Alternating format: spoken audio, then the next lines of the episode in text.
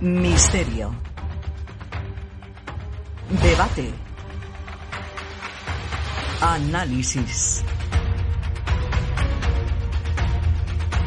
Investigación. Descubre con nosotros el mundo sobrenatural. Misterios On Air. Un espacio dirigido por Blanca Martín, producido por Javier Lillo. En Click Radio Televisión.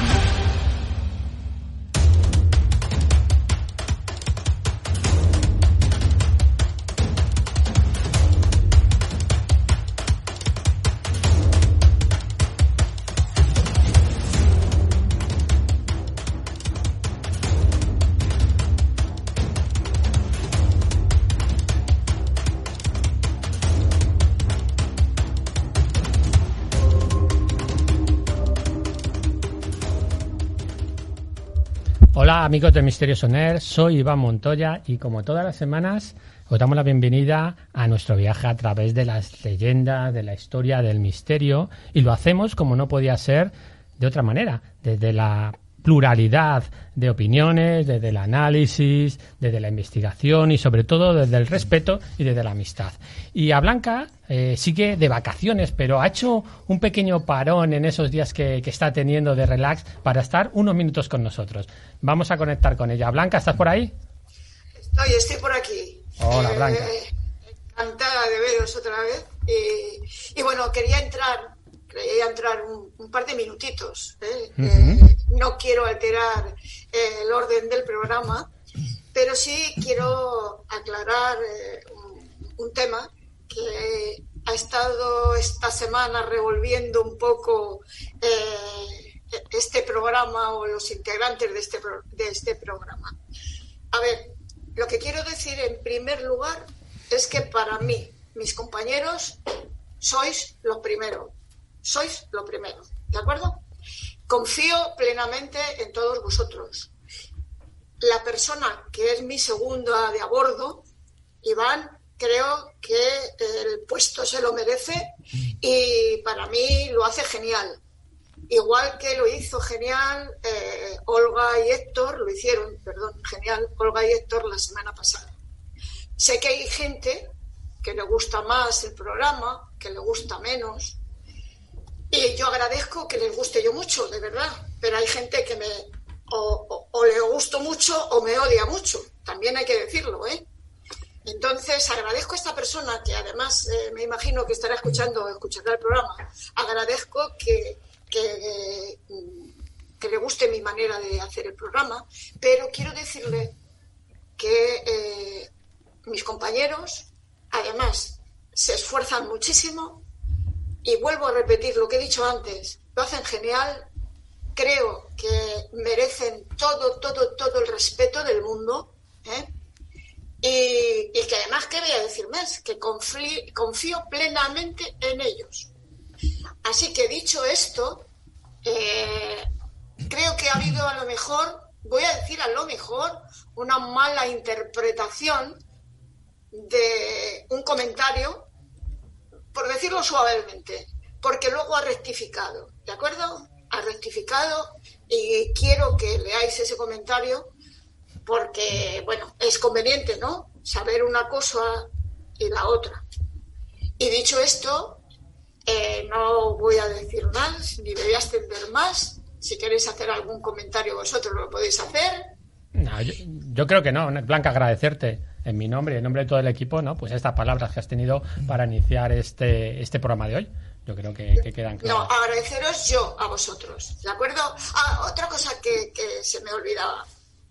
Eh, si efectivamente ha habido algún programa menos este año, por desgracia, no ha sido por, por, por, por dejadez, ni muchísimo menos, quiero dejarlo claro, sino ha sido por problemas personales y de salud eh, quiero que lo entiendan también. Y, y, y, y, estas, y esos días que he faltado, pues lógicamente lo ha hecho Iván, lo ha presentado Iván y lo ha hecho genial Iván. O sea que quiero dejar esto también claro porque yo no desaparezco cada dos o tres semanas y me voy por ahí de juerga. No, no, no, no. Eh, quiero dejarlo muy claro. ¿eh? Ojalá, ¿eh? No, no por ganas, ¿no, Blanca? Bueno, por ganas, tú lo has dicho, pero no es el caso. ¿De acuerdo? No es el caso. está bien, es un fenómeno, un fenómeno paranormal, desapareces, desapareces. es bonito esto. Mira, soy como los ojos del Guadiana. ¿Vale? Bueno, dicho esto, de verdad, agradeceros todo el apoyo que me dais ¿eh? cuando no estoy.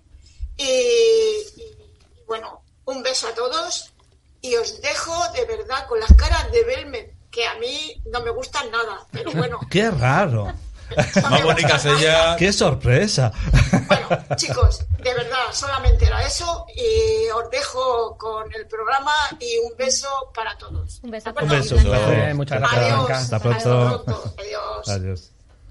Bueno, pues vamos a continuar con el programa. Eh, permitirme, ya que estamos en esta parte de agradecimientos, pues que agradezca también públicamente a todos los oyentes, ¿no? Y en especial, pues a todos los que ha hablado Blanca, no solamente a ese que dejó ese mensaje un poco controvertido, sino a todos los demás oyentes, pues que habéis dejado algún comentario o habéis dejado alguna muestra de cariño en el libro del programa de la semana pasada. Como oyentes, eh, con oyentes como vosotros, pues es, es fácil volver cada semana. Realmente son los que nos impulsan a estar un programa tras programa, porque sin ellos no sería lo mismo, ¿no? No, no, no, tendríamos esta, ti no soy esta nada, implicación. como la ¿no? canción. Y, y bueno, yo creo que ya la ha desvelado Blanca. Hoy hablaremos de las caras de Belmet, eh, el considerado mayor fenómeno de la parapsicología española de todos los tiempos. Y por supuesto, el misterio español mucho más longevo.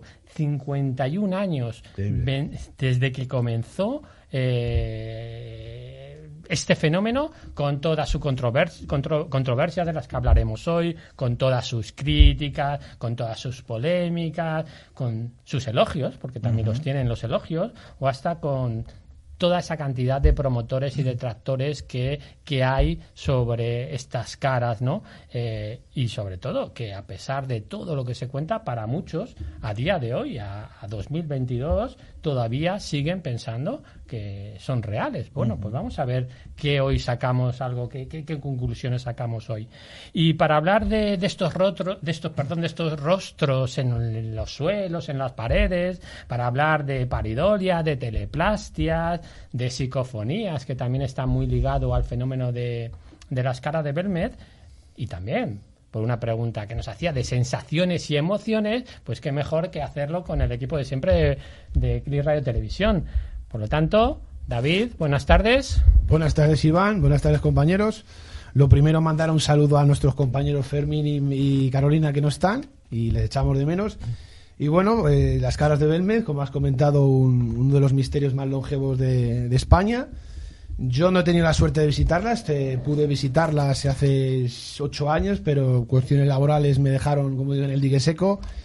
Y bueno, hay si esa controversia si es una verdad o es un montaje y esperemos explicar a nuestros radioyentes eh, un poco sobre este fenómeno. Muy bien, David, pero ya empezamos con excusas. No sé la edad que tienes, tampoco la tienes que decir en público, pero llevamos, hemos dicho, 51 años con las caras de Belmez y ya dices que no has podido ir por un tema. Bueno, dejémosla ahí. Eh, Sergio, buenas tardes, Muy buenas bienvenido. tardes. Bueno, yo sí que fui, pero con un viaje astral. Siempre tú eres más poeta. Más poeta. Oye, la verdad que es, es que es un caso increíble. ¿eh? Fue como una especie de, de embudo eh, y acabamos toda la sociedad española ahí en un totum revolutum, ¿no? Eh, los parapsicólogos, eh, los científicos, los eh, el franquismo, la policía, en fin, es, es alucinante. El clero. El clero también, sí. Bueno, pues ahora hablaremos de ello. Eh, Héctor, eh, Buenas igualmente, tardes. ¿qué tal? Eh, bien, bien. Nosotros sí que hemos ido a verla, no en viaje astral, sino físicamente, que están ahí, a- por el no comen, están ahí, no hacen, no hacen vacaciones, eh, como Blanca y como otros, están ahí perennes, ¿no? Eh, y es fácil ir a visitarlas, siempre y cuando te puedas desplazar para el sur, evidentemente, ¿no? Pero bueno, eh, evidentemente, eh, yo creo que, eh, de alguna manera, fue una gran fiesta, ¿no? Sobre todo años 70 y más allá, porque ahora nos adentramos un poquito en todo, todo eso y las etapas y demás, ¿no? Pero, Pero bueno, una gran fiesta que veremos ahora. Y. Efectivamente. Y bueno, pues hoy la cuarta en Discordia, pues Olga, bienvenida igualmente. ¿Qué tal, Iván, compañeros? Eh, nada, pues yo sí que tuve la oportunidad de verlas. Este verano lo tengo muy fresco, muy reciente, así que lo comentamos. Pues nada, pues ahora vamos a comentar todo. Igualmente, saludos a Javier Lillo, que se acaba de ir, nuestro productor, y por supuesto a Pedro, que está en los controles técnicos. Y sin más, comenzamos, porque acabamos de empezar y ya vamos mal de tiempo. Así que Vaya. Comenzamos con la escara de Belmez.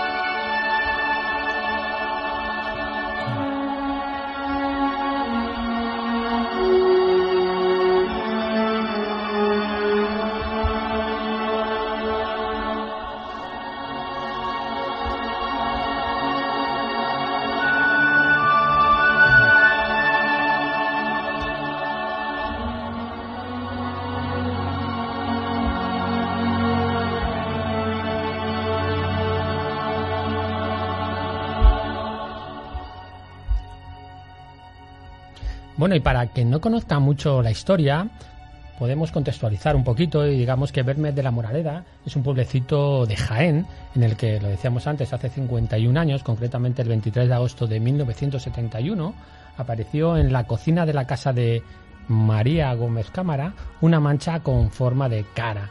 Para unos no fue más que una broma entre familiares, entre amigos, para otros fue una paridolia, es decir, un pequeño engaño de nuestro cerebro. Eh, para otros fue una teleplastia, eh, esa, proyección, esa proyección a distancia del pensamiento sobre un soporte físico. Para otros son rostros del más allá y para también otra parte de la sociedad pues es un auténtico fraude.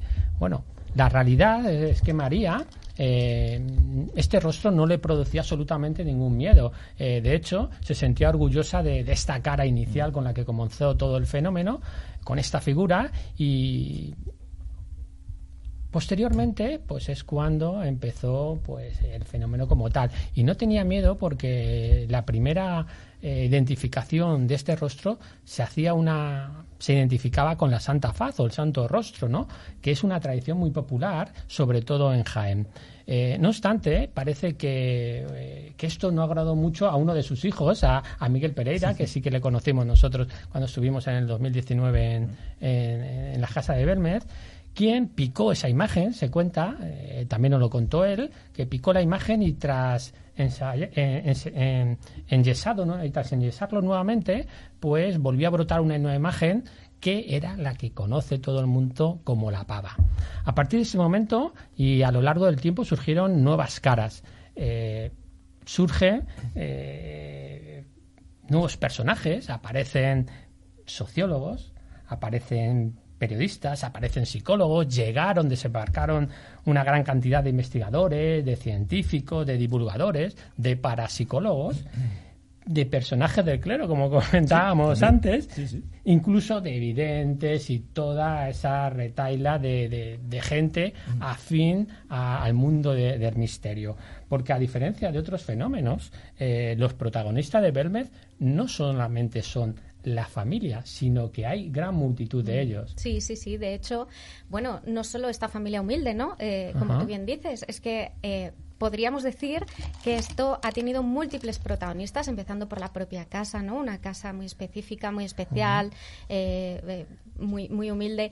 El propio pueblo, ¿no? Belmez de la Moraleda, eh, que es, mm, para quien no lo conozca, Belmez es una pequeña localidad de la Sierra Mágina de Jaén que no está de paso de nada, es decir, hay que ir a propósito y de la noche a la mañana la aparición de este fenómeno, digamos que lo puso en el mapa, ¿no? Y además lo, lo, convirtió en uno de los lugares receptores de turismo, de un tipo de turismo que podríamos llamar oscuro, más difundidos por los medios, ¿no? Otros protagonistas, evidentemente, las, las casi 3.000 caras que a lo mm. largo de los años han ido saliendo, ¿no? Bueno, eso habrá que comentarlo, habrá que comentarlo, pero empezando por la más famosa, la que más conocemos todos, la que nos viene a la cabeza, que es la pava, ¿no? Esta que luego, bueno, pues eh, quedó la imagen colectiva. Después tenemos también, como habéis dicho, prensa y medios de comunicación, ¿no?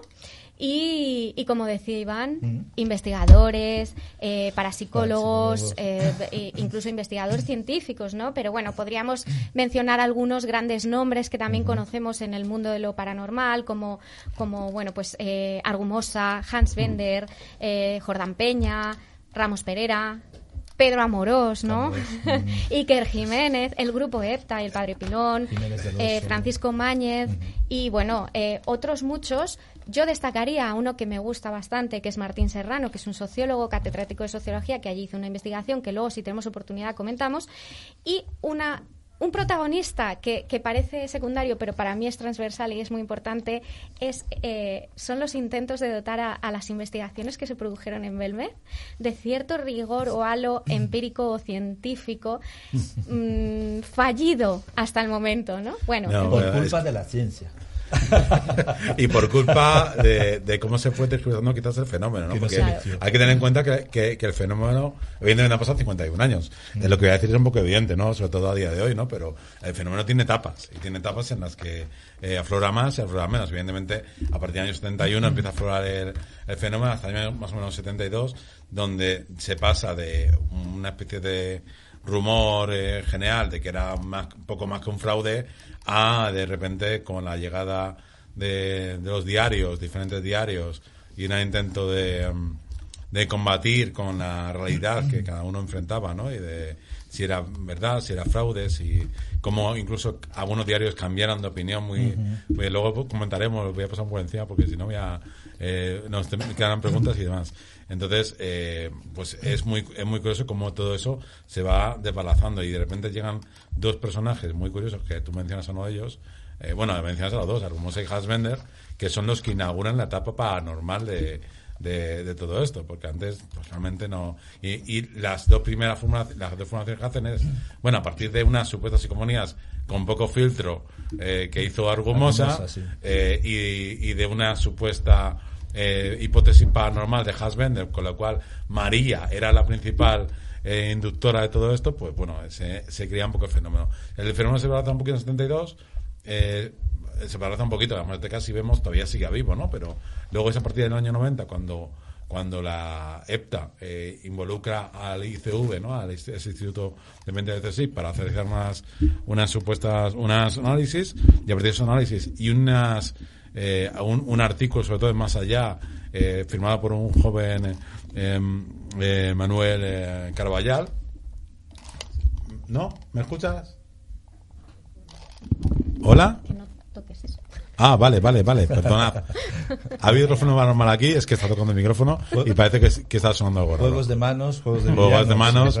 Bueno, remontaba y muy, y de muy rápido, ¿no? El año 90, a partir de, de, esos, de esos análisis, que hechos con toda buena fe eh, por esta o, o, intentado eh, hacer que se realizasen contra la buena fe, pues bueno, se empieza a desbalazar otra vez el fenómeno hacia paranormal, empieza a haber una serie de artículos que se también se sacan un poco de contexto, ¿no? Porque lo que decía es que había había algo, pero no, bueno, de, que, que había nuevas caras, pero luego se dijo, eso lo comentaremos ahora todo eso, ¿no? Creo. Y, y, y ya es a final del año 90 cuando se vuelve otra vez, pues eh, ha, generado otra ola nueva, otra etapa nueva, que es la etapa eh, que se origina a partir de la aparición tridente famosa, que dos jóvenes, Lorenzo Fernández y Iker Jiménez, se sacaron un poco de la manga, eh, creyendo posiblemente en ella y demás, y luego ya pues, eh, a partir de los años 2000 sería Iker Jiménez el principal, más que nada por, por lo mediático que es, el principal soporte de, de, de cómo el, el, el fenómeno de la cara de Belmez o como o lo que se eh, digamos eh, se viraliza eh, el principal valedor de esa viralización de la escala de Belmez, teniendo en cuenta que todos los programas nos hemos hecho incluso eco y todos los programas pues se han hecho eco en su manera, pero evidentemente Belmez, eh, Iker Jiménez, por su manera de afrontarlo y por su viralidad, digamos, por toda todo ese público que tiene, pues evidentemente es otra etapa. Ha tenido mayor repercusión. Eh, hemos hablado de algunos protagonistas, hemos hablado un poquito del contexto, hemos hablado de esa evolución, de cómo va. ¿Me ha pasado igual un poco? No, no, da igual. Eh, de cómo va eh, fluyendo, cómo va variando el fenómeno, eh, de, fenómeno de, de la escala de Bermet. Pero nosotros hoy lo vamos a tratar desde algún punto distinto al que se lo enfocan en otros programas. Hoy vamos a hablar de algo eh, un poquito más no diría más espiritual, pero al menos eh, más interno de cada uno de nosotros, ¿no? Eh, cuando se han visto por primera vez las caras de Belmez, eh, ¿qué sensaciones y qué emociones nos han transmitido a cada uno de los que estamos aquí? Algunos la hemos visto eh, in situ en el lugar, otras, como dices tú, en un viaje virtual o astral, y otros quizás las hemos visto en documentales, He mentido, he en, eh, documentales, en, en- en fotos o en otro tipo de, de soporte. ¿Qué sentimientos os llegan cuando veis las caras o habéis visto estas caras? Pues yo creo que todos aquí y, todas, eh, bueno, pues ha habido una pr- primera vez en nuestra vida en que descubrimos por primera vez las caras de Belmez, ¿no? Yo hace, claro, décadas las vi en la tele de repente, así, y no sabía ni de qué iba el programa, y me impresionó la primera cara que vi, me dije, ¿esto, esto qué es? Sea, parece una cara tenebrosa, como sacada de, de- de- del, infier- del mismísimo infierno, ¿no? Y la manera de mirarnos, ¿no? Esa manera oscura, ¿no? Y mm, yo efectivamente querría hacer un pequeño hincapié en la sensación que nos provoca eh, la cara, algunas caras, no todas, bien es verdad, eh, de Belmez, ¿no? Es decir, que verdaderamente a mí, luego hablaremos de la del posible fraude o no, pero lo que más complicado me parece en un posible fraude es efectivamente transmitir a través de esas miradas tétricas, tenebrosas, esa sensación, ¿no? Y yo me acuerdo de, de un experimento que a lo mejor hemos hecho todos, o casi todos aquí. ¿Os acordáis de que en los años 90, en una revista apareció cómo mm, grabar psicoimágenes con la tele y una cámara? Buscar un túnel, ¿sí? Lo, lo hiciste. Y yo lo hice, bueno, es un poco laborioso, es un poco así. mm, Bueno, lo hice y efectivamente salieron caras que me recordaron muchísimo a las de Belmez, esa mirada de casi desencarnada, ¿no? Desde el más allá, entre comillas. Eh, bueno, yo creo en el más allá, pero pongo las comillas mm, para los que no crean. y efectivamente... Eh, con- comillas para los que creemos que pueden ser interferencias. por eh, eh, interferencias también, efectivamente. Aunque desconectemos la antena. Que por cierto, eh, añado una pequeña coletilla, una- un pequeño paréntesis al tema de las psicofonías hechas o supuestamente hechas por Argumosa, porque eh, cuando salió el tema de las psicofonías, muchos habitantes de Belmez dijeron, ah, pues ya caemos en la cuenta del porqué de aquellas voces, porque siempre habían oído voces por la zona, y entonces, bueno, es curioso, ¿no? Como coincide la creencia y también en este caso, mm, bueno, casi la praxis, ¿no? Porque Argumosa también tiene su, o tenía su, su fama, ¿no? Al igual que Jiménez del Oso, etcétera. Gente muy respetada en el ámbito parapsicológico, incluso, yo, yo diría en el ámbito científico, ¿no? Sí, no, bueno. Sí, por lo menos que- respetada. Sí, bueno, No- eh, no- por lo menos popular. Efectivamente, ¿no? Hombre, y yo como he comentado antes, eh, no he tenido la suerte de visitarlas. eh, gente de mi grupo las visitó en el 2014, como he comentado antes. Dice que les impre- le impresionaron bastante eh, las caras, que el lugar también, la casa es bastante pequeña y bastante vieja. Eh, intentaron, a- pues claro, como Argumosa y como nuestro grupo de, eh, de parapsicología intentaron hacer un tipo de psicofonías, no tuvieron la oportunidad, solo hicieron, les dejó eh, los que estaban ahí a hacer una visita, una visita turística. Eh, verlas, como he dicho yo, en, en- en internet, por, por fotos o por, como se dice, o, por, o por algún tipo de documental, tienen que impresionar, porque la primera impresión que tiene son de como gente, mm, lo que más me impresiona es la mirada. A mí que me encanta el retrato fotográfico, eh, una de las cosas que normalmente te, te explican los profesores es, el- es la mirada. La, la mirada es muy expresiva para mí, es una mirada, creo, desde mi punto de, opin- de- de opinión, es bastante triste. Luego también he visto, por ejemplo, lo del tema de algunos eh, investigadores hacen el tema de parecidos y bueno, eh, parece ser que algunos eh, investigadores hablan de que pueden ser gente de, de que haya fallecido sobre la, o familiares de María Gómez Cámara, eh, sobre todo en la guerra civil. Eh, sí, me gustaría visitarlo algún día, eh, si voy a tener la oportunidad, por, por curiosidad, no más por, con- por el tema de que me atraiga el, el lugar, por el misterio, porque he indagado un poco en estos días, porque no es uno de esos misterios que yo haya dado muchas vueltas, pero bueno, estaría bien si pudiéramos eh, ir, por ejemplo, con mi equipo y nos dejaran, bueno, hombre, pues, como todo, una, una primera parte turística estaría bien para verlas. eh, y luego si tuviéramos la oportunidad de hacer algún tipo de, investigación por psicofonías para intentar, pues como hizo Argumosa, eh, si sale algo, a lo mejor intentar rebatir de que pueda haber algún tipo de- de misterio, pero creo que durante 50 años ha sido uno de esos misterios que muchos periodistas, por ejemplo, yo también lo vi en uno de los programas de Iker Jiménez, el cuarto milenio, en 2014, he visto aquí sobre, sobre las caras, sobre lo que, lo que significaban muchas de ellas. También eh, um, hago, un- hago un libro de biblioteca, eh, eh, más bien es elogiado, no es un- que es un tema que me aparentemente me, me, me obsesione, pero verdaderamente creo que hay una disyuntiva en decir, yo creo que puede haber algo de misterio, pero verdaderamente mm, creo que no, no hay mucho que, creo, la opinión mía donde rascar, pero te digo, vuelvo a repetir, me gustaría, si tuviera la oportunidad, de ir allí e investigar, hacer el tipo de psicofonías por reafirmar si, si hay algo, eh, me encantaría. Con lo cual, a distancia, cuando vayas a hacer otra historia, no percibes ninguna sensación misteriosa. En No, sensación, caras, ¿no? a ver, la sensación que me da, como he comentado antes, son caras, son retratos de gente muy triste, de que ha sufrido mucho por la mirada, por la expresión de todo el- la cara, pero mm, así mirando, preparando un poco el tema eh, entre de ayer y el domingo, bueno, el domingo menos porque tuve otra, otros menesteres más mundanos, eh, he visto que, bueno, sí hay algo, eh, hay algo en el... eh, pero verdaderamente hay que rascar mucho para ver que si hay algo de tema del misterio. Pero sobre todo, lo que me transmiten es mucha tristeza.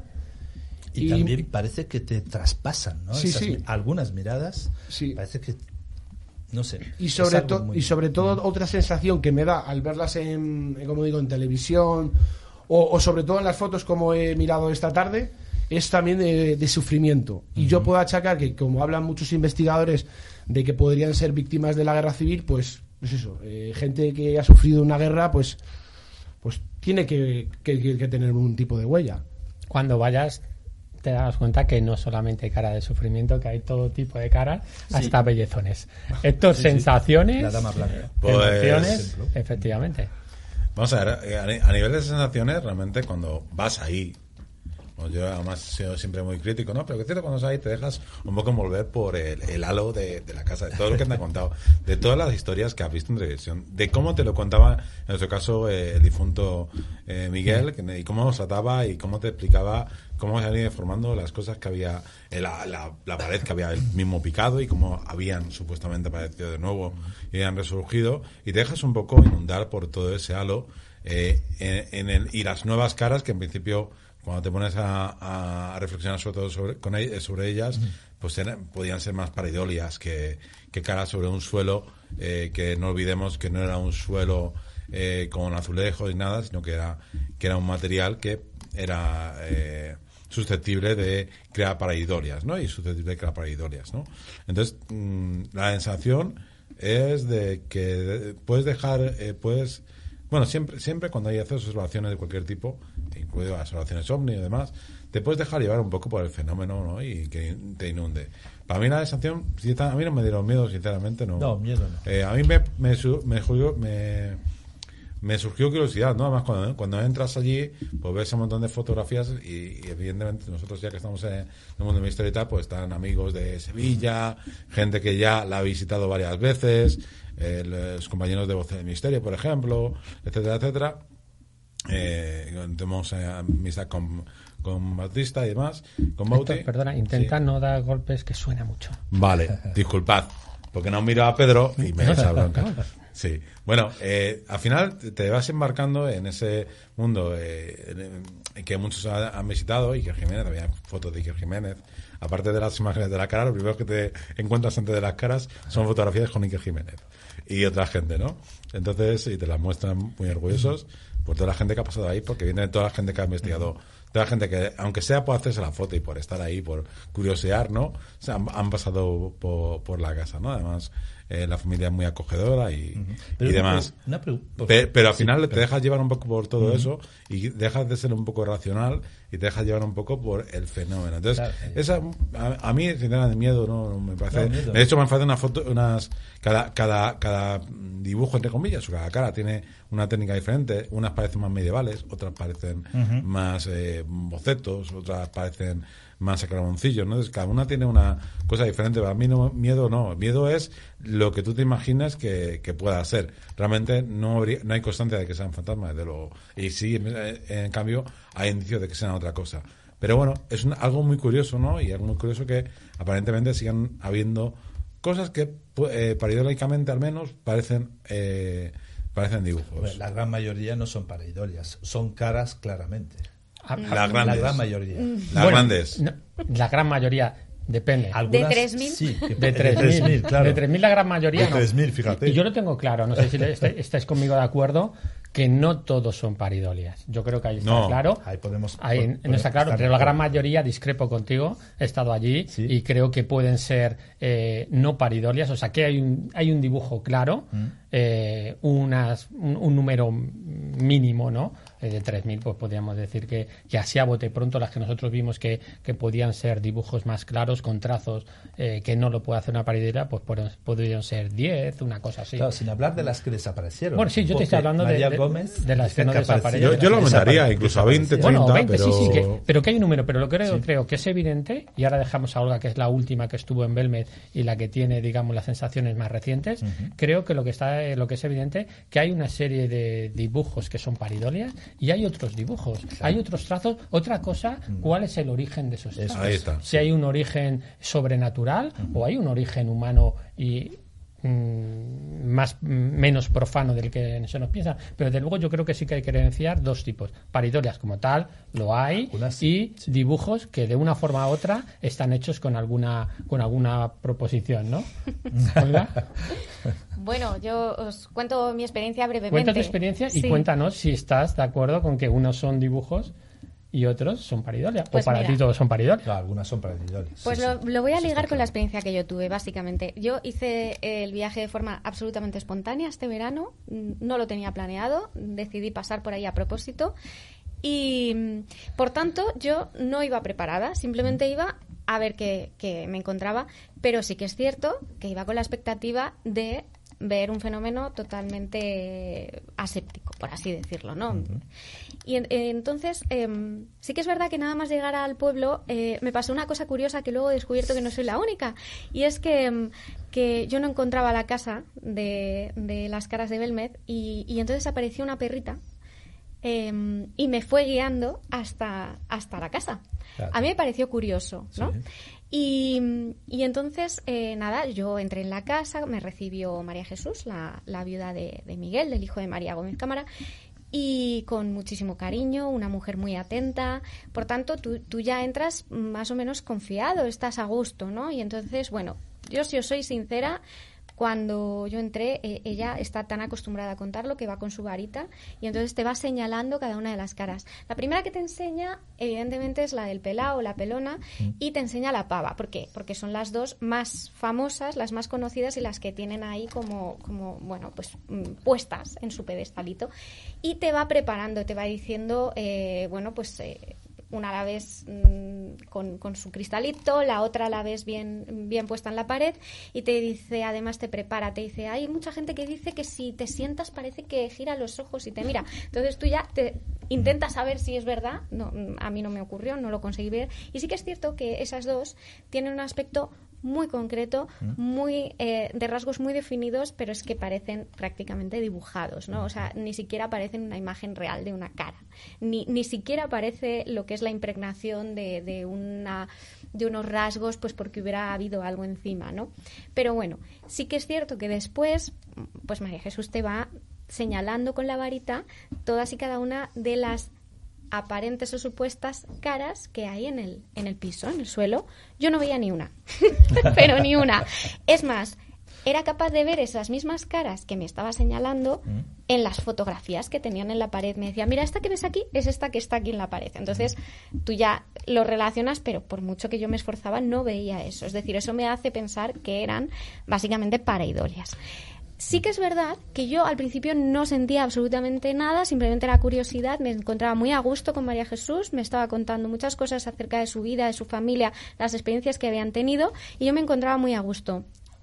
Y no fue hasta que me enseñó unas caras, manifestaciones, un conjunto que, que ya no están ahí, que forman una aparente familia y que eh, habían recogido a lo largo de diferentes periodos de la historia, entonces se veía cómo habían cambiado de posición, incluso de, de, gesto. Y, y, y, en ese momento, pues eso me impresionó, ¿vale? Eso sí me impresionó. Y a partir de ahí empecé a sentir un escalofrío constante, ah, que no se me quitaba. Mm. No se me quitaba el escalofrío y llegó a hacerme sentir tan incómoda que hubo un momento en el que decidí que era mm, me iba y me fui. ¿eh? Y no volví atrás. Y luego me fui todo el viaje pensando, pero qué tonta, tenías que haberte quedado, haberle preguntado más cosas. Pero era una sensación de escalofrío que yo no podía quitar. ¿Podría ser su gestión? Por supuesto. ¿Podría ser otra cosa? También. ¿Pero ese escalofrío venía desde el interior? Sí. Pero miedo no, era impresión. Escalofrío es una sensación cosquillosa de escalofrío que te viene de dentro y no te ha provocado aparentemente ningún estímulo ajeno. ¿Hacía frío en el...? No, era agosto. era agosto. No, escalofrío, era, era, verano en Jaén. no. O sea, me he perdido. ¿Cómo quieres que te hable? Eso sí que hubiese sido un fenómeno paranormal. Pero, en agosto. No, pero frío en, en Jaén en verano. Que me parece curioso lo del escalofrío, porque sí. yo lo he comentado, Precioso, lo he comentado a ti, Jaén, Sergio, y lo he comentado además. muchas veces en, en antena, lo de tema muchas veces cuando estás haciendo investigaciones en algunos lugares, lo del escalofrío o un frío que te viene, muchas veces es eh, muy interior, un escalofrío así, y muchas veces eh, nosotros, eh, justamente al- a, lo poco, sucede algún, algún fenómeno. O sea, Sí, has hablado de un punto que es muy muy interesante, lo, el desplazamiento de algunas casas, aparentemente, ¿no? Eh, yo he dado en, en YouTube con un adelanto de la décima temporada del programa Cuarto Milenio y hay Iker y Carmen enseñaron un feto, no sé si está todavía ese feto. Eh, yo no lo vi. ¿No? Yo no lo, lo he visto, pero no lo he visto allí. Impresionante. En- sí que parece vivo. una foto y encima efectivamente a lo largo de los años ha ido desplazándose y verdaderamente ese también me produjo me produjo un escalofrío viéndolo por, por menos mal que está YouTube e internet porque si no tenemos que hacer viajes hasta constantemente y es muy fatigoso Está, está muy caro además viajes. todavía. muchos aviones La últimamente subida, la subida del alma es Sí. del, del hilo de oro. Este, efectivamente el hilo de plata El hilo de plata. y, y efectivamente ese efecto es, es impresionante. Y también he descubierto que, a su vez, descubrieron en el 2010 que esos desplazamientos van hacia las ventanas, luego hacia la luz. Lo dejamos así. Bueno, yo, yo, yo ese punto que nos dice, nos dice Sergio no lo conocía. Lo que sí conocía son puntos de vista científicos que distintas composiciones que hay en los morteros pues puede hacer que la sustancia dependiendo de la humedad o hasta del calor pues vayan descomponiéndose, vayan eh, difuminándose. Y eso es uno de los minerales, uno de los componentes que tienen estas, estos cementos que es eh, los mena- eh, melanocratos. Justamente que son esas pigmentaciones un poquito negras y son las que pueden a partir de eh, humedades, eh, de corrientes, de calor, frío, pues perder su composición e ir difuminándose. Y eso generaría o una posible cambio de aspecto. Si vemos la pava, la pava a lo largo de, de los años, de las décadas, ha ido transformándose, pero lo que se transforma no es en sí el, eh, la cara, sino son los rasgos negros que justo son los componentes de eh, melanocratos. Esto es una hipótesis también científica. Pero yo, cuando estuve en la casa, la verdad es que yo comparto parte de lo que comentaba Olga. Nosotros nos atendió Miguel, ¿no? Eh, que ese fue su último año porque murió lamentablemente al año siguiente por COVID. Vale. Eh, y nos enseñó igual, con la misma dinámica, con su varita enseñándonos. Mm, No tuve sensaciones, como No. dices tu miedo, no, es que no, no es un lugar no, de miedo. no, que miedo no Eh, pasamos. Es un lugar, la verdad, que Es curioso, bonito, curioso de ver y las sensaciones pues son un poco eh, dispares, ¿no? Por supuesto, te- cuando te encuentras, claro, cuando encuentras, porque en el fondo, aunque pueda ser más eh, escéptico o más eh, sensacionalista, al final lo que quieres es descubrir que hay algo, ¿no? Claro, Que hay claro. algo. Y justo cuando descubrías alguna de esas caras que te punteaba, pues te sentías un poquito bien. Decir, coño, pero luego, claro, eso, eso luego lo analizabas, ¿no? Uy, y, la- y- y justo hacíamos un experimento eh, el otro día en casa de mi hermano. Mm. Estábamos enyesando una, unas paredes y así en tono de, de coña, pues decía, sí. bueno, mañana haz una foto y a ver cuántas salen. Bueno, pues luego las enseñaré, pues salen Bueno, cosillas, ¿no? cosillas. Eh, cosillas, salen cosillas, ¿no? Entonces, bueno, pues son, son curiosidades. Uno, uno, una casi casi es una pava, ¿eh? Sí, sí, sí, Son Porque curiosidades. sabía que ibas a hacer el programa hoy. Entonces el, el espíritu te dibujó una cosilla para Por ti. no, por no hablar de algunas cosas que tú tienes también, que te han ocurrido que no es el Sí, día sí, para hablarlo, Totalmente. pero que ya lo desvelaremos en algún otro momento. Perfecto. Bueno, pues, ¿alguna sensación más? A mí, sinceramente, hay una cosa que eh, no, igual hay gente que no quiere que lo diga. Pero yo, hay alguna persona que fue a ver, que fue a verme, a pesar de sentirse muy mal y demás, eh, la experiencia que ha contado no es una experiencia completa. La experiencia completa involucra a un perro. Sí, lo ha contado. Sí. ¿El perro? Sí. Claro. Ah, pues no me, no me da Que le cuenta. cogió Pues he leído, he leído en internet la experiencia de otra persona a la que le guió Pues, un gato. Un gato. Sí. Bueno, Vaya. esto Vaya, ¿alguna dicho así, conexión? con- así Con pues queda animales. formidablemente misterioso y mágico, ¿no? Luego bueno. podremos ver un pueblecito pequeño, actualmente no tiene más de 1.500 habitantes. Eh, cuando va alguien que no es del pueblo, si no es el cartero, pues seguramente serán turistas que vamos a ver las casas y desde luego los perros se saben perfectamente el camino hacia dónde van los, Hombre. los claro. turistas a verlo, con lo cual es otra teoría, no quiere decir que no haya una relación. Unos, unos huesos. Claro. Pues son los únicos que al final caerá. son los únicos que al final los turistas que le hacen una pues una, Una pequeña caña, Una propina, caña, ¿no? ¿no? Sí, Pero ya. sí, Claro. la Se sienten cartera, orgullosos, Sí, ¿no? eso es verdad. A- Sí, Además se sienten imprescindibles, ¿no? Pues he guiado hacia donde van todos, pues sí, hacia la calle Real 5, ¿no? Sí. En, en, en Belmez. Eso es. Bueno, la verdad que yo sí que teniendo ese fenómeno eh, in- inmortal, porque llevamos más de 51 años en España, creo que hay que verlo, Hay creo que, hay que Sí, sí. sentirlo y creo Está que la experiencia es fantástica, descubras algo o no descubras nada, siempre hay que ir a los lugares y es Bueno. una experiencia formidable, os lo recomiendo, y si algún día nos encaja y podemos hacerlo juntos, pues mejor que Mejor que Una frase que a mí se me quedó grabada por- porque me pareció importante, que me repetía eh, María Jesús, la, la viuda de Miguel, es, es que hay que venir aquí, a la casa, a vivir el verdadero misterio. Ah, eso, sí, Eso, sí, sí. eso se- se contradice y hay un pique, ¿no? Justo con Sí. el, el ayuntamiento que ha creado Exacto. una exposición, un, sist- Un centro de un centro de interpretación. interpretación de la escala de Belmez, Sí. con una segunda casa de Belmez que luego a lo mejor no da tiempo a hablarlo, Sí, sí. que pertenecen al ayuntamiento, quizás también para sacar algún tipo de rédito, pues justo tanto Miguel como eh, María Jesús. María Jesús son contrarias a ello, porque dice, ¿para qué vas a ir a 200 metros si aquí tienes las verdaderas, ¿no? El Claro, origen, claro. ¿no? Bueno, pues son, son formas de verlo. Sí, sí, sí. Y luego hay una señora que viene en un reportaje, bueno, en Belmez, ahí mismo, se veía que era una lugareña, una, mo- una señora de ahí, que decía, pues, es que la cara a lo largo de los años la veía que se metía, que se metía, que se metía y que ya desapareció. Y es una cosa muy rara, ¿no? Porque claro, si hay un fraude, pero ya hablaremos luego de fraude, pues bueno, es volver a hacer la cara para que se meta en el rodapié, ¿no? Es una cosa... También ten en cuenta que al principio, y lo hablaba en, el, en la introducción de la contextualización del programa, eh, el principio, esa primera cara, que no hay fotos, No. eh, se hacía un paralelismo con el Santo Rostro, algo eh, Y algunos que tradicional. del demonio. En Sí. lugar de Santo Rostro, otros veían el demonio. Por supuesto, sí, Curioso. sí. eh, a- al final le dieron, eh, le dieron salida a ese rostro a, a multitud de, de personajes, pero ojo que al principio estaba metido el pueblo, el pueblo creía y por eso a lo mejor eh, tuvo esa primera parte de, de recorrido un poquito eh, más trascendente para todo el pueblo porque pensaban como era tradición popular que era uno de la era el santo rostro, o sea, el rostro de Jesús, el rostro de aquel paño de Verónica, ¿no? Que eh, tapó, le prestó a Jesús para que eh, para secarse su sudor, ¿no? Y bueno, a partir de ahí es cuando cambia, porque hay un momento dado que cambia de ese rostro, de esa, de ese eh, rostro, ¿no? De Jesús a ya una un personaje que muchos comentaron que podía ser alguien de, de- de aquella población, ¿no? Ah, decían que era Antonio Chamorro, ¿no? Eh, no recuerdo bien el nombre, que era un guardia civil Sí. que había de la zona, ¿no? Y, se hizo, y se hicieron hasta algunos estudios eh, para eh, intentar ver si tenía alguna similitud.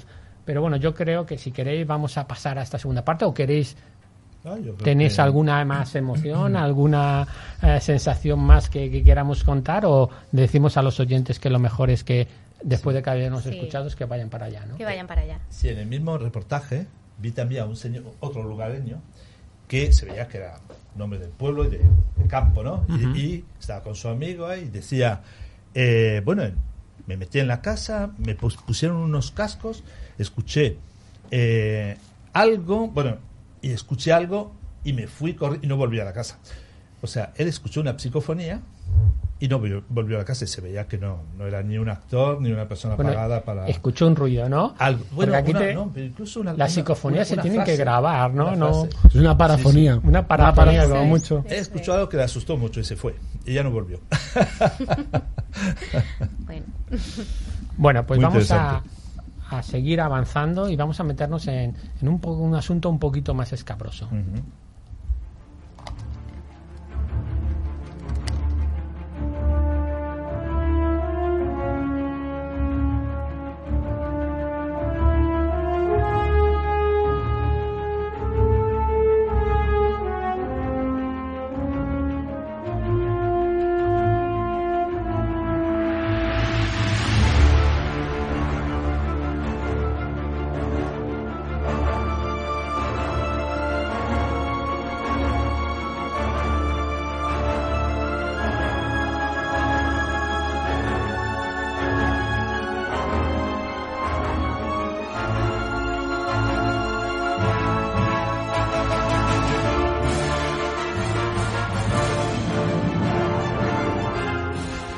Y de las sensaciones que nos puede producir o nos han producido las caras cuando hemos estado allí o cuando tanto vosotros como los oyentes vayan, vamos a pasar a algo que es el fenómeno de, las caras de Belmez. ¿Qué es el origen de Belmez? ¿Hay un origen eh, real? ¿Es lo que nos están contando? ¿Que son caras, eh, formaciones paranormales? ¿Hay- ¿Es una construcción social? ¿O es un fraude de, de libro? ¿Qué opináis? Pues mira, yo el fraude, francamente, no lo descarto, por supuesto, ¿no? Dentro del abanico de todas las teorías, bueno, es- está el fraude, es posible. Pero francamente, no lo descarto, pero me voy a contradecir. Lo descarto. Eh, ¿De dónde viene descartar? Seguramente de Descartes, que descartaba todo lo intangible, ¿no? Era científico. Yo, yo prefería, prefería Pascal, ¿no? Cuando estudiábamos el colegio. Y entonces, ¿por qué lo descarto? En cuanto a algunas personas, por ejemplo, María Gómez Cámara, pues desde luego me parece una persona, claro, falleció, pero mm, por todos los comentarios que he leído, sobre todo en los vídeos, al final de muchos artículos, bueno, la gente en Belmez tiene, tenía pasión, ¿no? Por esta señora que decía que era una señora humilde, eh, honesta, y su hijo también. Toda la familia tenía una, una, una gran, no sé, mm, una aura de honestidad y de...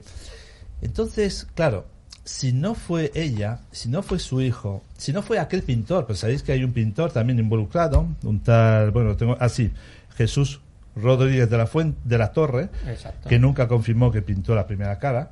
No, de, Eh, de- de él- hecho no lo confirma no lo confirmó. ni lo desmiente. Lo que Tampoco dice, se cuentan tantas Sí, sí, cosas. se encuentran tantas cosas. Pero ya que has dado ese punto, ¿no? Eh, hay que ver alguna de sus obras, una de sus obras, El Signo, El y es muy Sí. eh, Muy parecido. A ver. Reveladora, ¿no? a ver, a ver. Siendo Ah, objetivo, mm, sí, es verdad. Recuerda un poquito a- a la pava, ¿no? Sí, un poquito, sí. Pero claro, también hay que decir que durante 50 años, esta señora yo para mí es intachable. Por todo lo que he leído, además muy religiosa, y si hubiese hecho algo o hubiese dejado que se hiciera algo en su casa, en algún momento, sobre todo al final de su vida, hubiese confesado que hubiese sido ella o su hija o aquel pintor. Pero yo francamente, y acabaré con esto de momento, no veo cómo es posible que un pintor, 3.000 caras, entrase y saliese eh, un, un trajín de, un- de, de- de- caras, de, el pintor que entra y sale, y, en un pueblo tan pequeño todo el mundo hubiese sabido que, era, que había sido él. Si era el pintor que no de- dejaba de entrar y de salir, va, esas caras seguro que ha sido él. Francamente eso me parece muy complicado, no imposible, pero muy complicado y, y claro, tenía que ser un pintor, alguien realmente eh, conocedor de la pintura y de los, de los estilos y de las técnicas pictóricas, porque hacer caras así, algunas que son, vamos, alucinantes, ¿no? De. Simplemente, y, continuamos como dato, Mm. 3.000 caras eh, por entre 50 años, entre 12 meses cada año, salen a 5 al mes. Tampoco son cinco tantas. Tampoco son tantas. Y eh, habría que ver si de verdad fueron 3.000. Que es que, que es que eso, el ojo humano Pero también. a- haciendo esa suposición, serían 5 caras al mes. Yo ya Sí. cuando entramos No en mucho. números ya me, me callo. Pero hay que tener en cuenta también, eh, y creo que eso nos adentramos un poco, ¿no? Pero que el, el hecho es que durante mucho tiempo había un rumor general en Belmez sobre que era falso y que lo había hecho Sí. ese, no tanto pintor como fotógrafo, aunque luego tenga eh, obras también pictóricas, que era Rodrigo Montaver, y que tenía acceso a eh, mm, componentes propios de la fotografía con los que se podría haber eh, falsificado, ya entraremos en el debate de todo esto, eh, las caras, se podría haber pintado, digamos, unas caras, quizás no todas, quizás, pero ahí veremos. Si mi hermano está pu- frente de enseño por alguna circunstancia de Claro. que ahora imagino que entrará De un poco hecho, de hay, hay un dato curioso y es que este señor tenía un hijo que era fotógrafo y tenía un hijo que esta- era estudiante de ingeniería agrónoma. Y otra de las hipótesis es que hubiera compuestos químicos, tratamiento químico en el propio yeso. Entonces, bueno, pues, eh, bueno, pues parecía un poco blanco y en botella, ¿no? Tenía ahí todo. Y además eran parientes y colaboradores de, de la familia Pereira, porque eran quienes se ocupaban de hacer las fotografías que luego vendían, ¿no? O sea, bueno, la verdad que eh, habría, habría que contextualizar, porque nosotros conocemos el, fenómeno una vez que se ha popularizado, pero digamos que, que, que en Belmez, antes de la Casa de María, eh, había, a- había más caras, había, había más manchas en, en otras casas, ¿no? Lo que pasa es que la que se hizo muy popular fue la de María, ¿por qué?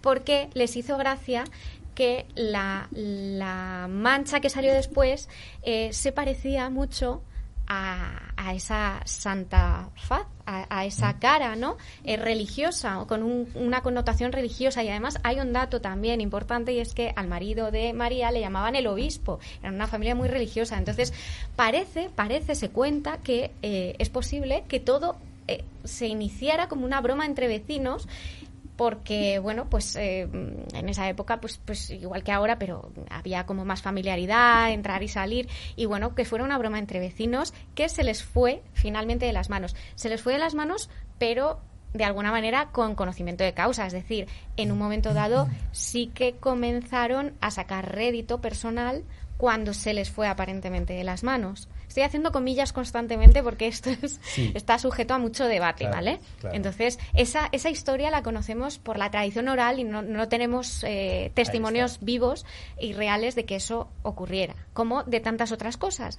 De lo que sí tenemos testimonios, por ejemplo, es, bueno, de todas las investigaciones que se han realizado, ¿no? Eh, de, de- a lo mejor documentos históricos, porque una de las hipótesis es que tuviera que ver con, con losas, ¿no? ¿Por qué? Porque eh, eh, bajo esas casas antiguamente había un cementerio del siglo XIII y había una tradición que era que en las eh, no se hacían lápidas sino que en las losas se ponían em, se pintaban las caras de los difuntos o de la o, de este de esta Santa Faz que era tradicional venerada tradicionalmente en Jaén Y que eso con el paso del tiempo, con las corrientes de agua que hay por debajo de la vivienda, que las hay, eh, y con las condiciones climatológicas y los productos abrasivos adecuados, ¿no? Eh, formen ese cóctel fantástico que haga que vayan emergiendo esas imágenes con el paso del tiempo. Lo que pasa es que durante o sea, yo vi también una, una entrevista que le hicieron a, María Gómez Cámara y ella, además, se ve que es una mujer clara y, vamos, con esa mirada limpia que tenía, pues decía que las caras aparecían, desaparecían y entonces, claro, yo creo que en algún momento, si hubiese habido un pintor o quien quiera que fuera, que hubiese pintado y luego borrado, porque claro, hay que borrar, hay que raspar y luego volver a pintar. Y en algún momento ella le hubiese pillado.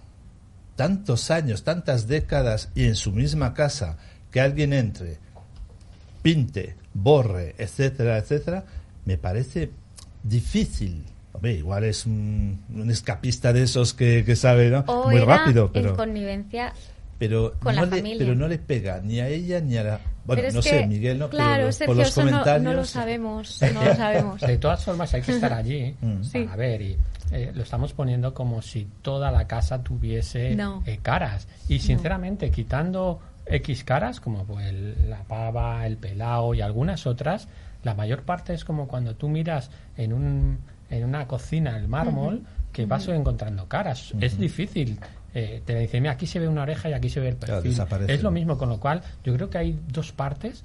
Es que la gran parte son propias de ese cemento que, como decía Olga, no se utilizó solo en la casa, sino se utiliza en otras casas y en otras sí que aparecieron también pues ese, tipo de caras. Es más, eh, en las caras ahora mismo de la segunda casa que donde vivió María de pequeña, eh, también supuestamente han aparecido eh, este tipo de, caras, ¿no? Que lo ha fomentado la alcaldía de, de, de Belmez junto con eh, Pedro Amorós, ¿no? que son los que los dos, los dos personajes que, le han puesto estas caras de esta segunda casa un poquito eh, otra vez en la palestra. Pero de verdad, eh, la mayor parte de las caras son reales porque son paridolias y hay que buscarlas. Y hay, no hay intervención de la familia, por supuesto que no, es intervención de la propia naturaleza, de los propios suelos. Otra cosa es, ¿qué son esas caras? Eh, más complejas que no pueden ser paridorias. Pero Eso es. Es, importante lo de las etapas. O sea, realmente donde se origina el fenómeno y donde probablemente si se pintó, eh, se pintaron las caras originales, las grandes, fue en los años 70. Y posteriormente, probablemente eh, lo que estamos viendo simplemente son retomar el, el, el, mismo mito y intentar, pues, de alguna manera, verse motivado a ver algo más en ese suelo y demás.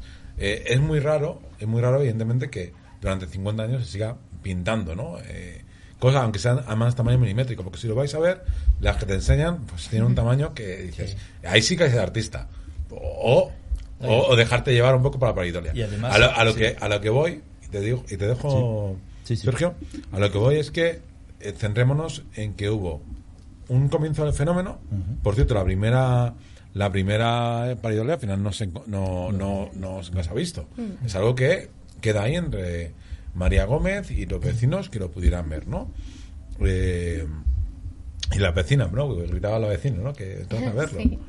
Eh, entonces, salvando, salvando esas gran, caras grandes, que realmente, pues, la pava y esta caras, que tampoco me gusta llamarle cara, pues son como dibujos diferentes, de diferentes partes, y, eh, algunos en silueta de cuerpo entero, hay variedad de estilos. Hay variedad de estilos, claro. Eso hay, hay, hay, variedad de, hay variedad de circunstancias. Pero centrémonos, yo creo que para mí el fenómeno nace en los 70 y no sé si a lo mejor en los 80, pero ya muere, porque ya en los 90 lo que estamos retomando es intentar reabrir el caso para intentar investigarlo, que ahí EPTA lo hizo con toda la buena voluntad.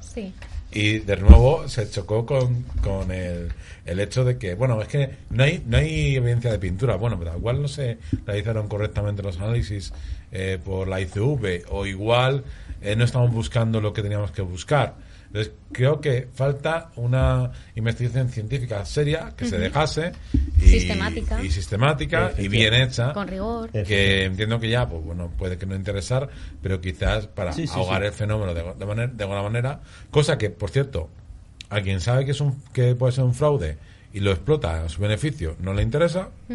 Y hablo específicamente, de, bueno, no digo que Iker sepa que sea un fraude, pero sí digo que Iker lo ha explotado incluso haciendo una un, un show espiritista al finalizar el Y ha escrito el- un el- libro. ha escrito libros, Claro. como otra gente que intenta lucrarse, ¿no? Pero Sí. bueno, posiblemente aquí en la familia no, no, pero el resto de, hay mucha gente que es la otra parte de Belmez que se ha lucrado a partir de eso. Los periódicos del pueblo, del ideal, eh, tanto eh, con eh, mensajes, eh, digamos, eh, poniendo manifiestos eh, controvertidos, unos que apoyaban ¿no? el fraude, otros que apoyaban el- la parte paranormal, que defendía, que antes me he equivocado, no, no era Hasbender, era Grau el que lanza la hipótesis de que María era la... la, Ah, la- esta- se me han cruzado todos los datos que tengo. La medium. la- la medium, ¿no? Entonces, bueno, pues al final, al fin y al cabo, quien ha sacado rédito aquí, pues han sido eh, todos los medios que, que de alguna manera pues se se han hecho eco de- del fenómeno y han debatido de una manera o de otra y dejando posiblemente poca luz eh, al- o, o en- o enrevesando un poco más la veracidad, la veracidad o lo que hay detrás del fenómeno que dentro de que dentro de todo a mí lo que parece, parece que es un fenómeno mediático al igual que humo muy interesante y que me gustaría saber la realidad al 100% Sí. Sí. Yo, lo- una de las cosas que más me llama la atención justamente es la multiplicidad del mismo tema. Es decir, caras. Mayormente son caras. Es verdad que hay partes del cuerpo también. Pero claro, meteros un poco en la piel, por ejemplo, de un estafador.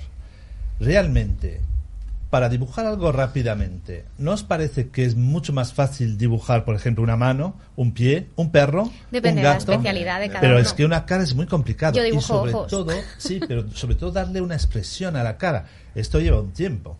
Entonces, Pero es que eh, cada cara tiene una expresión diferente. Sí, no pero justamente. La cara de la pava para mí es un. Me das la es, razón. Es, es un, es, una, es algo parecido a algo medieval. Por eso se parece Sí. mucho, como comentabais antes, A lo de las losas, A, lo de las losas de Jesús. Claro. Pues a lo mejor lo tomaron de ahí. O lo Claro. tomó de ahí el, autent- el auténtico generador de todo esto. La- la teoría que se cuenta es que esa primera losa que descubre, o esa primera cara que descubre eh, María, eh, y que luego pica a su hijo, podía ser, como bien está diciendo, esa imagen que se ponía en las losas, con lo cual tiene pinta de que la primera imagen que descubrió María era verdadera, era Sí. algo que descubrió. Que emergió ahí. Claro, que, Y, y- y la imagen de Jesús. sí, sí, sí, sí, la imagen de Jesús. o- Al margen de que no fuera un milagro, pero. Efectivamente, con lo que descubrió era... eh, eh, podemos decir que, que fue verdadera esa imagen que descubrió, que le hizo tanto gracia que fue la comidilla de todo el pueblo. Ahí es cuando cambia la historia, cuando su hijo,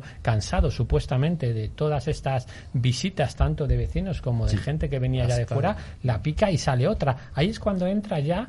eh, María, que supuestamente eh, confabulado con Con algún pintor. pues dibuja esa una Pintor cara o nueva fotógrafo. o fotógrafo, no lo sabemos. O dibuja, confabular, ¿Quién dibuja- fuera? como dice una broma, como decía. no Ana. sabemos. Esa es otra de las teorías que dibuja esa cara Sí. para eh, darle, digamos, a su hijo con la fotografía o mejor dicho con la imagen en la nariz y a partir de ahí comienza un devenir no lo sabemos eh, lo que ocurrió pero desde luego eh, has, has levantado la mano y Sí. querías hablar. desde luego yo creo que esto pa- es parte de de hipótesis que no vamos a poder saber de antemano. A mí me gusta conocer qué decían los entendidos, Sí. tanto desde la parte de investigadores, aunque fuesen Argumosa, eh, Jiménez eh, perdón, Jim- Jiménez del Oso, toda esa gente, sí. también como a la parte de, la, de los científicos que estuvieron allí, como parte de unos primeros investigadores que aterrizaron allí, como Sí. fue un sociólogo que escribió uno de los mejores libros, que no fue a investigar el caso, pero que sí fue a ver cómo se había generado una construcción social de ese fenómeno y estuvo en los meses posteriores, en el 71, meses posteriores, Alonso, en BM. Hablas de Alonso. Hablo No, de Serrano. mm, eh, hablo de Manuel Martín Serrano, que fue Ah, un vale, sociólogo. sí, es- Sí. Alonso es el Era científico catedrático de sociología en la Universidad A- Complutense de Alonso Madrid. es el que hizo el estudio del Sí, CSIC. de hecho, Sí. me lo descargué Sí. y lo leí entero. Sí. eh, ayer o anteayer y tengo algún elemento, pero que efectivamente, pues bueno, dice respecto de las analizadas, no entramos en si fueron provocadas o producidas al azar por la distribución de los componentes naturales. Es. Esto es parte de pequeña parte de Claro, su es que vamos a ver, conclusión. de un análisis... Bueno, hay, hay otra conclusión que te estás dejando que es muy importante. Se analizaron varias partes de, de arenisca o de cemento Ah, y también le pasaron, porque fue la única vez que salió de Mm. la casa la gran, la segunda más famosa cara que fue de la, eh, el pelao Mm. y analizaron el pelao y concluyeron en ese mismo informe que se trataba supuestamente, estamos hablando siempre, son conclusiones preliminares, que se trataba de la figura De un de un zapato. Del- del 39 que llegaron y que se veía hasta la composición prácticamente del tacón donde estaba apoyando y que eh, eso se produjo porque cuando en el momento antes de que se fraguase completamente eh, el mortero pues alguien había pisado y luego ya de forma intencionada o no intencionada esos melanocratos Mm. hicieron la perspectiva de esos ojos y esa nariz aprovechando el aprovechando Claro. efectivamente y lo deja a ellos concluyente Sí. porque dices que ellos no va- ellos este este investigador Alonso lo que dice claramente es que no quiere sacar una conclusión de si es real o no es real. Ellos simplemente obtienen eh, falso. unas un- Es que ellos no pueden- no, no y lo que hacen es simplemente decir lo que ven ahí Claro, Sí, sí. La- se remiten al análisis. Yo, yo sí quería dar unos apuntes desde el punto de vista más sociológico que no entran a valorar la veracidad de la primera cara al menos, ¿vale? La veracidad en cuanto al origen del fenómeno, ¿vale? Al origen de esa manifestación, pero que sí que creo que son importantes para tener en cuenta sobre cómo se generó todo el fenómeno alrededor de estas imágenes, ¿no? Y, que, y, y qué es que tenemos que saber? Que estamos hablando de los años 70, estamos hablando de un pueblo de Jaén profundo, de un pueblo muy pobre. Hoy en día sigue siendo de, la- de las poblaciones más po- de, renta per cápita eh, más pobre de, de Andalucía y de España. Es decir, estamos hablando de un sitio que no era lugar de paso para nada, y eh, muy religioso y que, bueno, pues de la noche a la mañana se genera un, un- flujo de visitantes brutal, ¿no? Entonces, este tipo de cosas hay que tenerlas también en cuenta para ver, eh, bueno, estamos hablando también de que están, eh, están en medio de el último, los últimos coletazos del franquismo, pero que todavía estaba fuerte, digamos, ¿vale?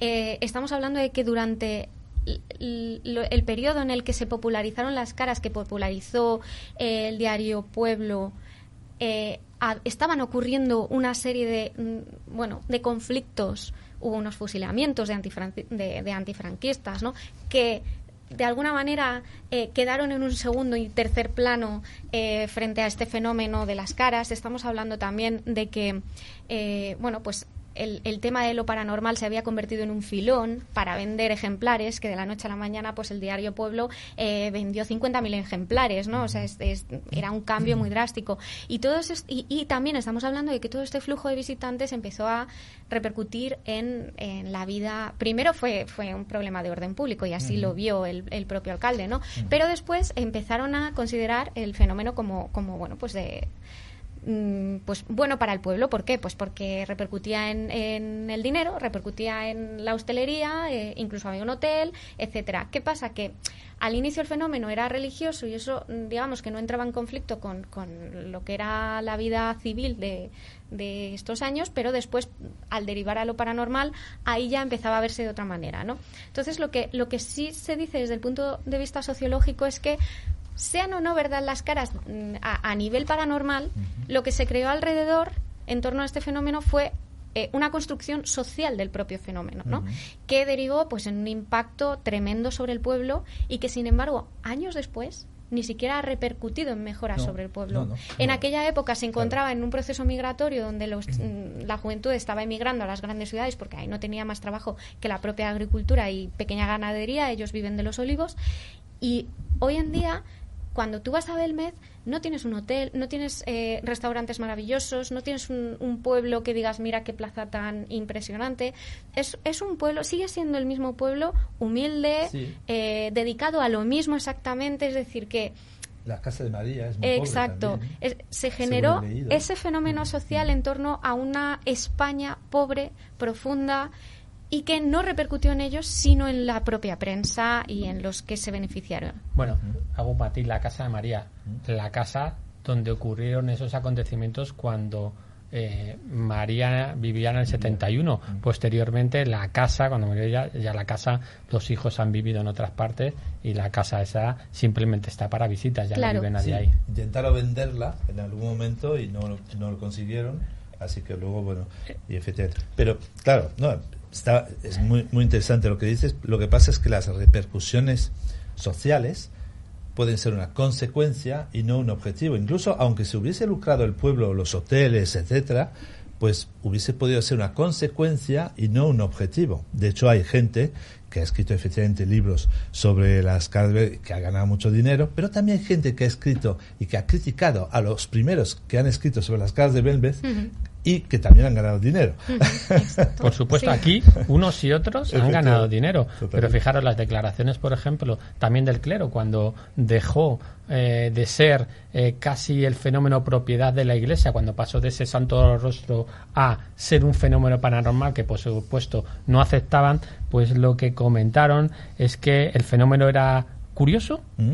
Pero que No había tendría que no había misterio, pero que tendría una explicación muy razonable cuando se dejase investigar a las personas adecuadas.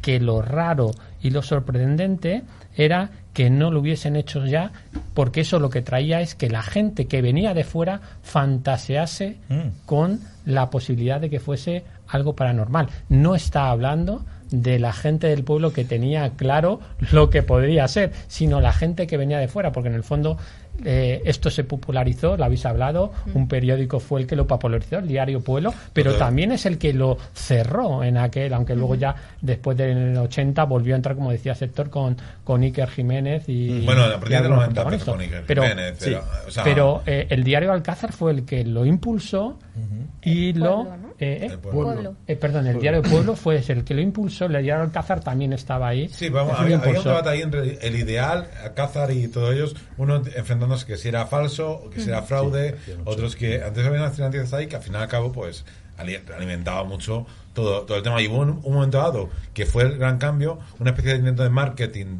de parte del pueblo de cambiar la vertiente hacia lo más paranormal que vendía más, al fin y al cabo. Efectivamente. David, que... No, a raíz de lo que ha comentado el compañero Héctor sobre el tema del pueblo de Alcázar, que, habla, que he mirado que denunciaron que había un fraude y decían que había unos, unos químicos que duplicaron el milagro con cloruro, con cloruro y nitrato de plata. Hmm. Bueno, yo creo que la opinión mía, yo, yo no he estado allí, pero bueno, el- yo creo la opinión de que mm, eh, un fraude que se vaya mantenido 50 años, eh, hombre, hay gente muy capaz para desenmascarar y se ha visto en muchos casos eh, que después de poco tiempo han desenmascarado cualquier tipo de fraude, pero en 50 años que na- me extraña a mí mm, que en 50 años nadie haya ido a, a investigar, a saber las causas, porque es raro que salgan así sin ton ni son una serie de caras y así que nadie dé una explicación bastante lógica de- del- fenómeno. Vamos a ver, los primeros análisis, hay que comentar que los primeros análisis que se publicaron, los publicó el Ideal, que fue el primero, digamos, en, pues ya digo, había un debate, ¿no? Ahí entre pueblo, pueblo, pueblo Alonso, decía ¿no? que sí, pueblo decía no. Entonces, el Ideal, Alonso, el Ideal de- de, de, la zona, creo que era el de Granada. Fue el segundo bueno, este. el diario Ideal eh, fue el primero que publicó los resultados de los análisis realizados el mes de febrero del 72, donde se destacaba que había restos evidentes de nitrato de plata y de cloruro de plata Sí. que evidenciaban que podrían haber sido pintadas por alguien eh, que tuviese acceso a material usado en revelado de fotografía. Pero igual que criticamos... eh, Luego los siguientes habría que esperar. Igual que criticamos las, las investigaciones, las psicofonías de Argumosa, Mm. eh, etcétera, etcétera, porque, eh, bueno, pues realmente eh, no seguían una precaución, no, Eso- seguían, eso tampoco. no seguían un aislamiento. Esas, eh, esos eh, análisis que supuestamente no hay ningún informe, que es de... No, no, informe La- no hay. El 72, lo No que hay informe. Lo que hay es un- una publicación. Hay en una el publicación y en esa publicación sí que se dice, y es el único sitio donde se dice que sea, hay nitrato de plata, que eh, fue eh, el diario Pueblo a través, tú dices el diario Ideal, Yo tengo, yo tengo, yo o sea, lo que todo El- lo que tengo el- el de Juan José Ideal, Alonso. el que lo publicó primero. Del CSIC fue el primero, No, es, me parece. no, el del. CSIC fue el, el del CSIC fue el Que del no fue el 75. CSIC, fue de ICV, que era un departamento dependiente del CSIC, de cristales y vidrios, que fue el que de alguna manera impulsó EPTA para que volviesen a, Sí, pero lo que digo, antes de ese de Alonso, que fue en el 75, y es el que mencionas tú, hubo uno de propiciado por el, por el periódico El Pueblo, en el que fueron eh, distintos eh, componentes, entre ellos un, un químico, Viñas, eh, fueron un arqueólogo, y justo Viñas, cuando llegó allí, no sabemos cómo lo que dijo que estas figuras eran claras cómo se habían hecho, y él dijo que se habían pintado con nitrato de plata.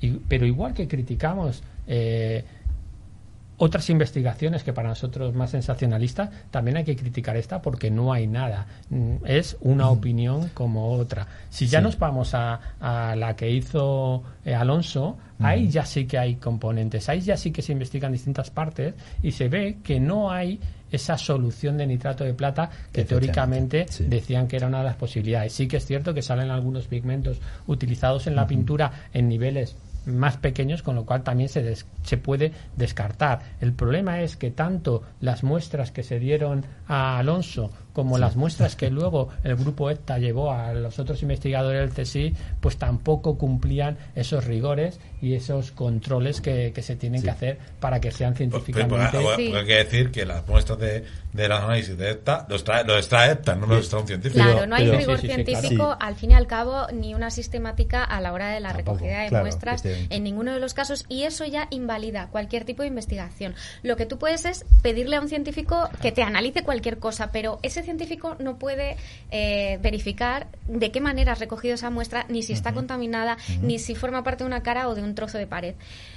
Todo esto hasta que eh, después surge otra nueva información que se pone en práctica y que sí que es, es, verificable, no es un análisis, pero que es una, una teoría más moderna que puso de manifiesto Francisco Mañez. Mm que se la explicó a Pedro Amorós, que consistía en eh, contarnos a todos lo fácil que es crear estas caras en el cemento, ¿no? en el yeso. ¿Mm? ¿Cómo? Simplemente mojando el yeso, uh -huh. ¿vale? Con eh, agua, aceite eh, y vinagre. Y que si haces un análisis posterior, no va a salir ningún rastro de pintura ni nada, sino los propios elementos de, de, del cemento. ¿Por qué? Porque realmente eh, no necesitas más.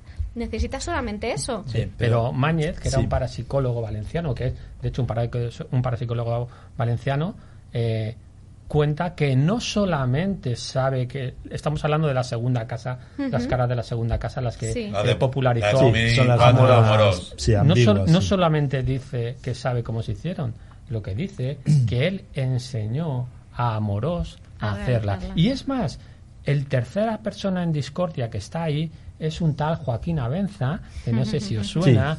Y cuando sí, sí, es un, sí, es un de, programa de misterio. Y lo que cuenta claramente que no se quiere meter en esos follones de lo que ocurrió ahí. ¿por qué? porque tiene claro que lo que ocurrió es que en esa segunda casa la segunda, estuvo sí. manipulada. Pero de todos modos, yo, si me permitís un pequeño comentario eh, sobrenatural o parapsicológico o anómalo, eh, los espíritus sí es que existen, y para mí sí, pero bueno, vamos a dejarlo entre comillas, grandes comillas también. Oye, con algo pintarán, ¿no?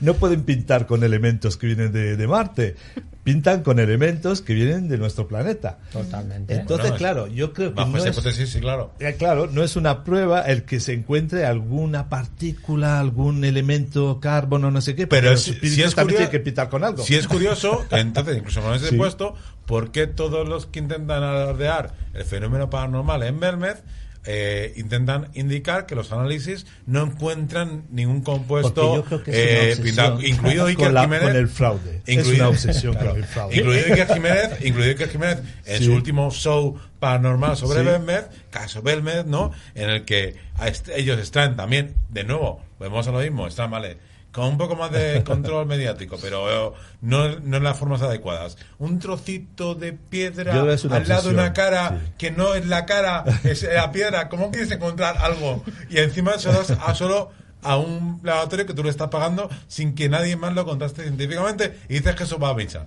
Pues pero, ese tipo de cosas son las que al final lo que crean es que claro. mucha más gente pueda creer en el misterio porque claro. no se deduce, no se eh, radica y, y y además, si encima lo combinas con un solo espiritista, eh, protagonizado por Carmen Porter y Clara Taoces, y bueno, y el Espíritu María, pues... Vamos rápido que nos quedan cinco minutos. Que los echan. Yo comento que eh, muchas veces eh, el tema de los fraudes en todos los aspectos de la vida y sobre todo en el misterio hace un flaco favor a, este, a esta disciplina. nos obsesionamos con el Y fraude. lo vimos ¿no? en el- en el- Una en el etiqueta primer- siempre fraude. en el primer programa de la, de la temporada pasada con el tema de- del caso Vallecas es que a mí eso lo que muchas veces me extraña de supuestos investigadores o parapsicólogos que lleguen allí intenten convencernos de un hecho que no es real. Es que yo por ejemplo cuando muchas veces me habla la gente de que voy a sitios abandonados que hable un poco apa- aparte de esto hacer el tema de cualquier tipo de investigación yo no voy yo no voy allí en, en plan para ganar ni seguidores ni que la gente crea lo que hago yo intentan convencer. Yo lo que quiero que a través de pruebas como es una psicofonía con una, serie de instrumentación es intentar eh, que la gente vea que hay un fenómeno y luego la gente las personas eh, a través de estas pruebas puedan tomar las, las, las decisiones que ellos vean oportunas. Por lo tanto yo creo que el, que muchos investigadores a lo mejor, yo no digo por Iker, Iker Jiménez o Pedro Amorós, a los cuales, bueno, he conocido, eso de intentar convencer a la gente de algo que no es, mm, hace muy flaco favor a este mundo que, mm, que la gente haga lo que nos gusta, pues, pues muchas veces nos da, como se dice, un poco de reparo, decir, bueno, si no hay nada donde rascar, déjalo. No, y además, por ejemplo, entre todas esas caras, imaginemos que hay un 99% de fraude. Imaginemos. Pero, ¿qué es lo más importante? ¿El 1% o el 90% de fraude? Si hay un 1% que viene del más allá, pintado por los muertos a través de, de- Pues a mí me interesa ese. Claro, yo creo que el fraude, muchas veces los escépticos, cuando abordan ese tipo de fenómeno, ven una etiqueta enorme, fraude. No, el fraude ya, luego ya caerá como un fruto podrido Ya, al final. pero Primero problema- investiga. el- sí, pero el problema es que no cae el fraude, ¿no? Ese 1%, por este supuesto, caso. que es el que yo creo que todo el mundo, hasta los propios científicos, quieren. Pero muchas veces eh, tienen que pasar y, y desacreditar absolutamente todo el fraude para poder llegar al otro. Y el fraude no lo genera la ciencia, el, el fraude Claro, lo no. generan las propias personas. claro, ¿no? sí, y sí. eso es, eso es parte fundamental. Y otra cosa importante, muchas veces se dice, ¿y por qué no entra la ciencia a investigar? Es que la ciencia no tiene por qué investigar cosas que realmente eh, no son importantes. No, no, no son importantes porque cuesta. sí un- no, no, no. un- todos los estudios científicos que se han hecho por parte del CSIC lo han pagado individualmente grupos, Sí, como lo ha pagado el grupo ETA, Sí, o lo ha pagado el Sí, diario Pueblo, o lo ha pagado Sí. otros eh, otros otros organismos. Ellos por sí mismos, a no ser que sea algo eh, que vaya a depender la vida de las personas, como puede ser, imaginaros. Bueno, un- Bueno, a ver, tened en cuenta que la importante. ciencia, como, que, que hablamos de la ciencia como si fuera un ente, ¿no? La ciencia está formada por científicos que forman parte de instituciones que generalmente eh, dependen de organismos públicos que les indican, otras son privadas, son fundaciones, pero les indican desde arriba hacia dónde se van a dirigir sus investigaciones. Ellos, de forma personal, muy pocas veces pueden elegir. que estos organismos públicos no se olviden de que nosotros pagamos la ciencia pública con nuestros impuestos. Sí, sí, Por lo tanto, claro. también podemos pedir Pero- a la ciencia que investigue lo que a nosotros nos, nos gustaría también que investigase. Pero Sí, dentro del mal. repertorio de, eh, digamos,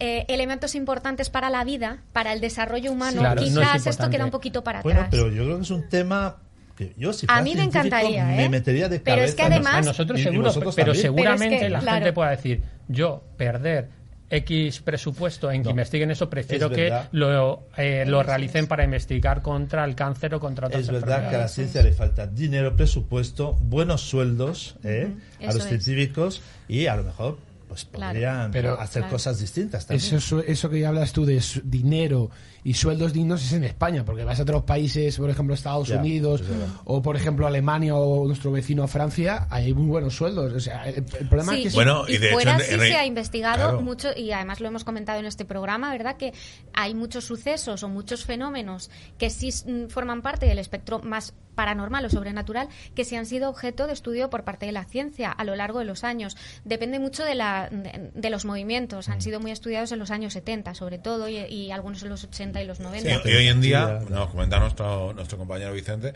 él cuando estuvo en Reino Unido, pues había un grupo dentro Ah, de la verdad. física, en la Universidad de Edmonton, que se dedicaban a ir a explorar. Simplemente, vamos a ver, al final no era explicar ¿no? los fenómenos que sucedían en Castillo, ¿no? pero ellos tienen muchos castillos y van a investigar, en- no en plan, eh, cojo una psicofonía y me voy, bueno. sino en plan, vamos a analizar todo esto bien convenientemente. Y no deja de ser interesante para saber todo lo que se mueve ahí. Pero, evidentemente, eso también tiene un coste. Eh, claro. de, de todas formas, para que se generen estas investigaciones que tienen un coste, por supuesto también tienen que intervenir eh, peticiones oficiales de los organismos públicos. es. Eh, y cuando, por ejemplo, el alcalde, eh, supuestamente, por las declaraciones que hizo, dudaba de si era honesto lo que estaba ocurriendo, si los informes de la Guardia Civil tenían claro que él había confabulado, había dentro una persona que era la que estaba sacando rédito, pues evidentemente ¿Sabes eh, nunca eh, o, o- o no es probable que eso eh, vaya más a más, vaya a más para que se pueda generar una comisión eh, guberna- una comisión científica pagada por el propio gobierno de España en ¿Sabes este caso. ese alcalde casi acabó en la cárcel? Hmm. Yo vi un- una entrevista y efectivamente dijo que le acusaban de haber montado todo eso, las caras de Belmed, y casi acaba en la cárcel. Sí, sí. Y la, la Y- persona que le sustituyó luego Guau, hizo más proselitismo todavía de las caras de Belmez, o sea que es... Ah, sí, bueno. Sí. Pero Bueno, ya, sí, sí, sí. ya eran otros tiempos. Pero bueno, que hay mucho que, que ver aquí, Y es hay mucho tiempo que indagar y se nos ha acabado y se nos ha acabado el tiempo y nos quedamos como estábamos, ¿no? Esto tiene, Bueno. tendría que haber sido un programa de muchas más horas para que podamos, podamos haber sacado Sí. algunas eh, conclusiones, pero ni tan Sí, siquiera Nos queda grabar mucho en, en todo lo que pasó. Claro. Cada, o sea, sería un, un había que hacer otro programa de. Sí, de totalmente. Pues Totalmente. veremos si más adelante podemos hacer una segunda parte de, de las caras de Belmed. Eh, hemos llegado al final del programa. Oh, Otra vez se nos ha ido el ha tiempo, pasado. empezamos a hablar y se nos va rápidamente.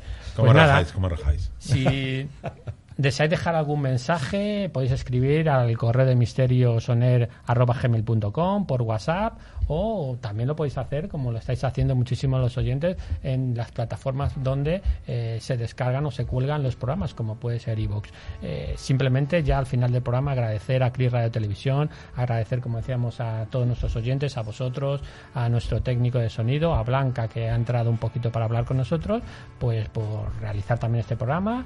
Buenas noches, gracias por escucharnos y nos vemos el próximo martes en un programa apasionante que seguramente también traiga su propia polémica entre bandos.